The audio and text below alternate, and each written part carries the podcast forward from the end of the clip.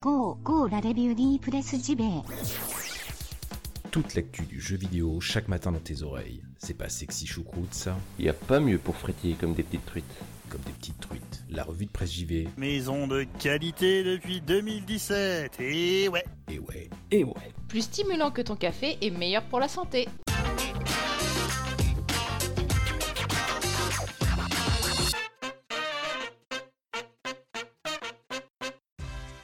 Bonjour à toutes et tous, nous sommes le mercredi 14 novembre, bienvenue, bienvenue dans la revue de presse JV, votre podcast quotidien qui vous parle de jeux vidéo chaque matin. Alors je m'excuse déjà tout d'abord, mais à culpa toutes mes confuses pour hier. Hier c'était une petite rediff, alors pourquoi? Puisque pour des raisons indépendantes de ma volonté, voyez-vous, je n'ai pu enregistrer l'édition donc d'hier, ce qui a fait sauter la rubrique indé, pas mal de petites choses dont je voulais vous parler.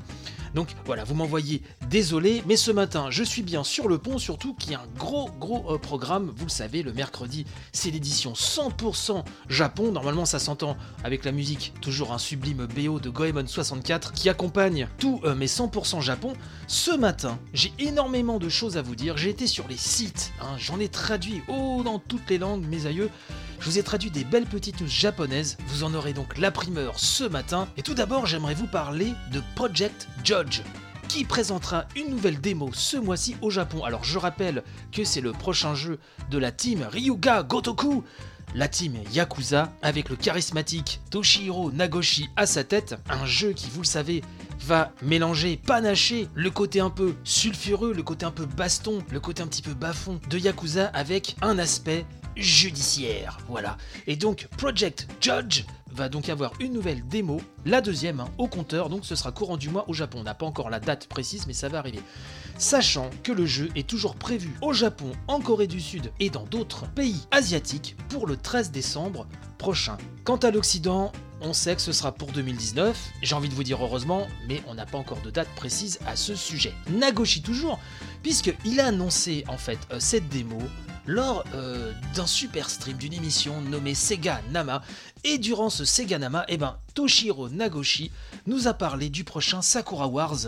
Et oui, Sakura Wars, cela ne nous rajeunit pas le superbe tactical RPG de Sega que les possesseurs de Saturn et un petit peu Dreamcast euh, ont connu. Et donc il s'est livré sur ce euh, nouveau volet qu'il a pu voir. Et le monsieur précise que pour lui, la qualité donc du prochain Sakura Wars est étonnamment bonne. Alors, ce nouveau Sakura Wars est encore de développement pour les machines actuelles, donc la PS4, je pense que ça, ça peut être acté. Peut-être y aura-t-il de la Xbox, peut-être y aura-t-il de la Switch, je ne sais pas. Mais en tout cas, selon le papa de Yakuza, le développement se déroule merveilleusement bien. On va aller du côté de Nippon Ichi, Nipponichi qui annonce un RPG totalement original, hein. une nouvelle licence, une nouvelle IP nommée Destiny Connect. hein. Ça, c'est Gematsu qui nous en parle. J'ai oublié de vous préciser que les news d'avant venaient de Siliconera. Euh, donc, qui nous parle de Destiny Connect, le nouveau jeu donc de Nipponichi qui a été dévoilé dans le dernier Famitsu. Donc, c'est destiné pour la PS4 et la Switch, c'est tout choupinou, Euh, visuellement c'est très très beau, c'est très bon enfant, c'est réalisé par Yoshihiko Toda et écrit par Jun Yokota. Ça sortira donc sur Switch PS4 et ça c'est prévu pour le 28 février 2019. Alors pour l'instant on n'a pas plus d'infos que cela.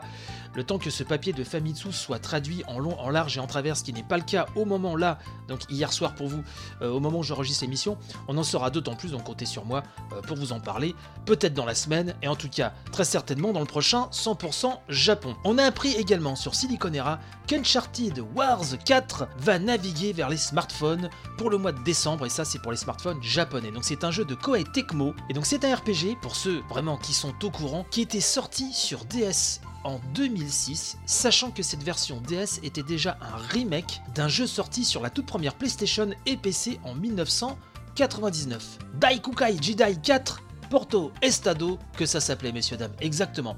Et donc cette version smartphone, qui doit sortir en décembre au Japon, je le rappelle, hein, exclusivement au Japon, se base sur cette version DS qui avait amené quelques améliorations. Donc il faut s'attendre à des graphismes rehaussés, pas mal de nouvelles petites fonctions, un gameplay un petit peu modernisé, bref, euh, sans parler, j'allais oublier, une nouvelle fonction de sauvegarde automatique et des fonctions réseau en veux-tu, en voilà, c'était important quand même de le souligner.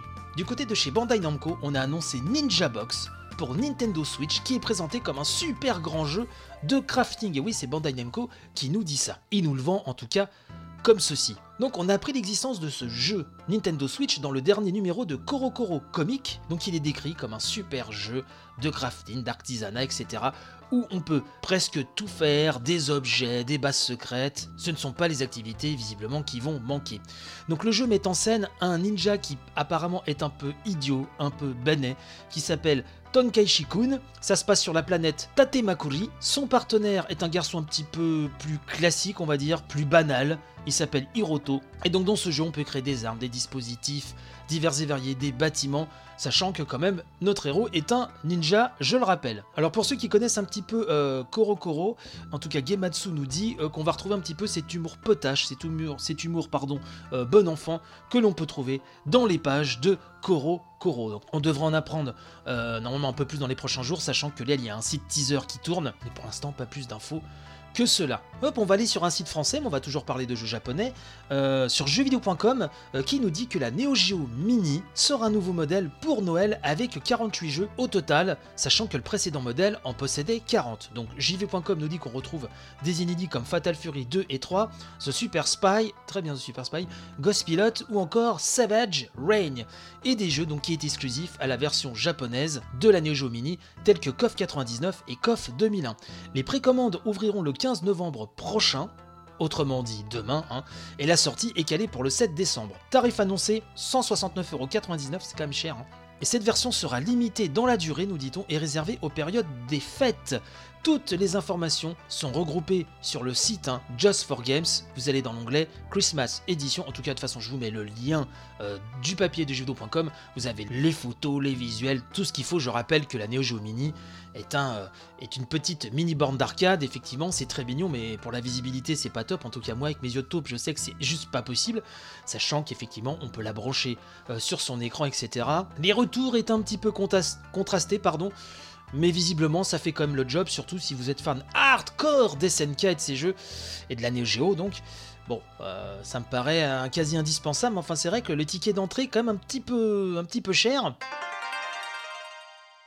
Et enfin, j'aimerais terminer avec The Liar Princess and the Blind Prince, qui sortira le 12 février 2019 en Europe et aux États-Unis. C'est Nintendo Difference qui nous parle de ça. Je vous mettrai le lien. Comme d'habitude avec Nintendo Difference, c'est ce n'est plus des news, ce n'est plus des, articles, ce sont des dossiers à chaque fois. Et donc je suis toujours admiratif de Klaus et euh, de toute l'équipe hein, aussi euh, qui a derrière. Je ne sais pas combien ils sont exactement. Enfin, à chaque fois c'est gorgé vraiment d'informations qui sont vraiment pêchées à droite à gauche. Il y a un gros gros boulot de veille.